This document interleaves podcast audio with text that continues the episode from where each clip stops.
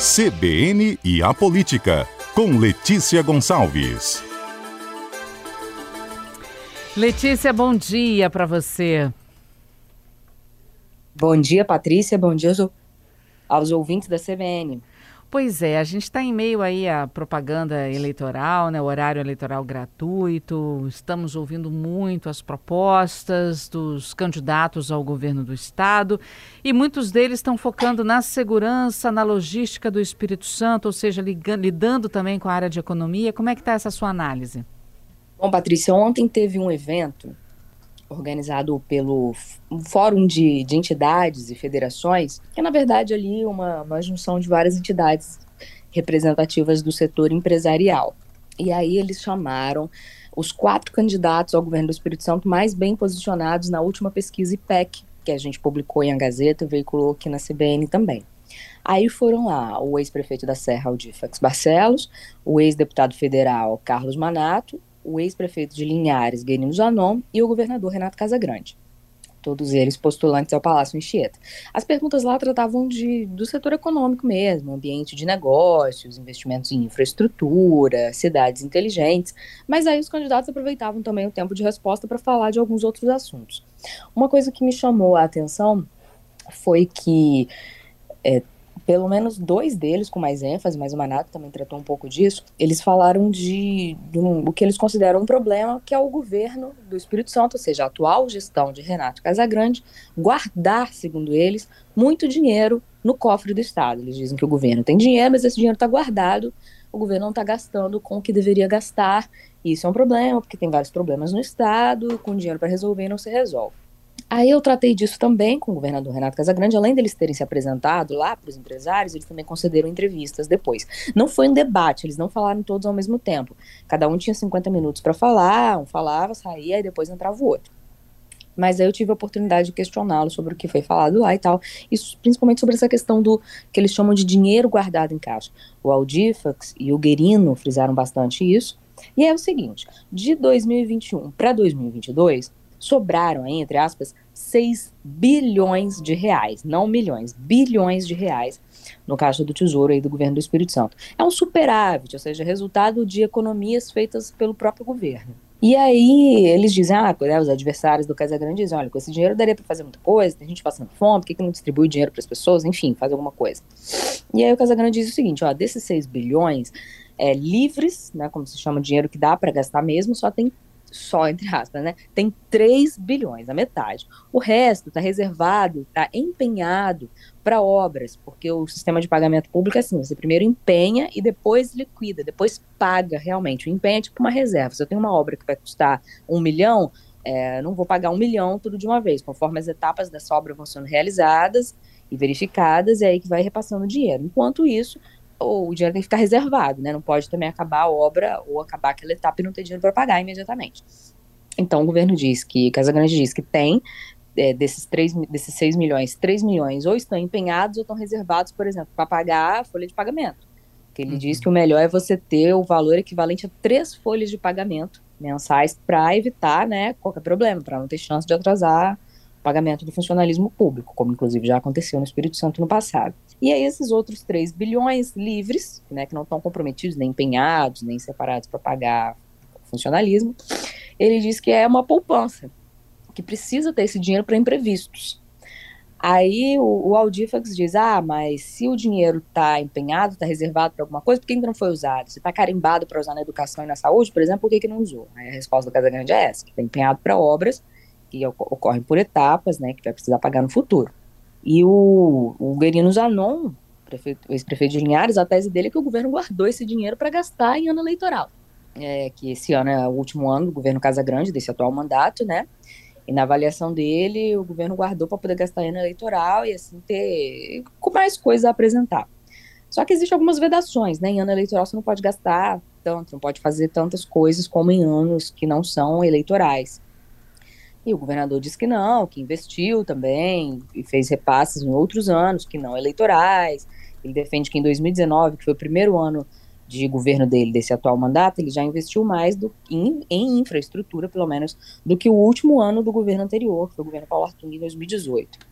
E aí ficou toda essa, essa discussão, se, se é bom guardar dinheiro ou se não é bom guardar dinheiro. E aí tem essas teses, né? Uhum. É, aí, claro, ah, qual que tá certo? Realmente, você pode olhar por dois prismas, né? Tudo vale a, a partir da sua metodologia. O governador diz que é bom ter o dinheiro guardado, por exemplo, porque assim ele pode comprar vacina no meio de uma pandemia que não se esperava e também esse dinheiro está dando conta de segurar os impactos, porque houve a redução do ICMS, a alíquota do ICMS sobre combustíveis, por exemplo. O Congresso Nacional apoiou, aprovou isso, e aí é para baixar o preço da gasolina, principalmente, né? Só que isso gera um buraco, né? O, o governo passa a, re, a, receber mais, menos, menos. cada menos uhum. com o ICMS. Daria um rombo aí de um bilhão de reais. O governo diz que, Casa Grande diz que graças a esse dinheiro aí que tem na poupança, consegue cobrir esse rombo sem problemas e pode repassar de imediato é, né, o desconto aí nas bombas sem precisar entrar no no STF contra, o Espírito Santo não vai entrar no STF contra a redução do CMS, como outros estados fizeram, porque tem muito estado preocupado de realmente não conseguir é, pagar as contas sem essa arrecadação de CMS que vinha por parte dos combustíveis. Ainda está indo para os cofres deles, né, mas em menor proporção, porque reduziu o ICMS, a alíquota sobre os combustíveis. Esse foi um ponto lá discutido entre os candidatos, como eu disse, discutido assim, sem um confronto direto, né? Para essa plateia de empresários. E outra coisa também que foi pontuada lá, Patrícia, é o dinheiro que o governo repassa para as prefeituras. O governo do estado tem alguns repasses obrigatórios que tem que fazer para as prefeituras, de qualquer forma. Aí o Manato, um dos candidatos ao governo do estado, falou: olha, eu se eleito, eu vou apertar os prefeitos, ele usou essa palavra, para que eles zerem a fila da saúde. As pessoas que estão esperando lá alguns procedimentos né, na, no SUS, e ele diz o seguinte, que em relação a convênios, que aí são transferências voluntárias e não obrigatórias que o Estado faz para as prefeituras, eles que não vai dar nenhum real novo para os prefeitos até que eles zerem a fila da saúde. Ah, é claro, o dinheiro para obras que já começaram a ser realizadas e dinheiro que é obrigado a transferir, ele vai transferir. Aí ele disse que pressionaria os prefeitos nesse sentido e criticou a forma como o governo hoje faz esses repasses, o Guerino, outro candidato ao governo, também criticou. Ele disse que o governo também está fazendo mais repasses via convênio em ano eleitoral do que em outros anos, que ele segura os prefeitos, entre aspas, assim. E aí tem um pano de fundo político nisso, Patrícia, que a maioria dos prefeitos do Espírito Santo apoia a reeleição do governador Casagrande. Uhum. E os adversários dizem que eles fazem isso porque dependem de dinheiro do governo via convênio e que o governo libera esse recurso com base em critérios políticos. O Casa Grande rebate, diz que não, que fazia repasses aos, via convênio às prefeituras, mesmo antes de, de ano eleitoral, de 2019, que os critérios não são políticos e que é porque ele faz muito investimento mesmo, que ele está sendo criticado porque faz investimento. E aí o Guerino, por exemplo, diz que se eleito vai mudar a forma, né? Aliás, o Manato também, né? Ele diz que vai, vai mudar o critério como é repassado o dinheiro via convênio. Ele disse que os prefeitos vão ter que dar um jeito lá de zerar a fila da saúde. A contrapartida do Estado, segundo o Manato, seria, por exemplo, pegar uma van cedida pela prefeitura e levar pessoas de um município para outro para realizar exames e procedimentos simples é, em um município que tem capacidade. Ele disse que faria isso no final de semana. Tem município que tem uma, uma fila não tão grande, seria possível resolver, por exemplo, três finais de semana toda a fila da saúde, um município, aí pelas contas do Manato. E o Guerino diz que tem que mudar a forma de, de o governo se relacionar com os prefeitos, com os municípios. Uhum. Ele diz que mudaria isso se eleito. É, e mais uma vez frisou que no caso dele ele não guardaria dinheiro para gastar somente em ano eleitoral. Foram as críticas aí feitas à gestão do governador Renato Casagrande, que rebateu, como eu disse, né, apontando que realizou investimentos em todos os municípios, que os prefeitos podem atestar isso, e que o dinheiro que ele guardou, entre aspas, foi para uma poupança emergencial e também fez investimentos em outros períodos, não só em ano eleitoral. Isso aí foi tudo dito para essa plateia de empresários, que são, assim, representantes bem significativos do PIB do Espírito Santo. Uhum. Lá, pessoal da Federação das Indústrias do Espírito Santo, por exemplo, todos na plateia vendo aí essa discussão sobre esses dados da gestão econômica do governo.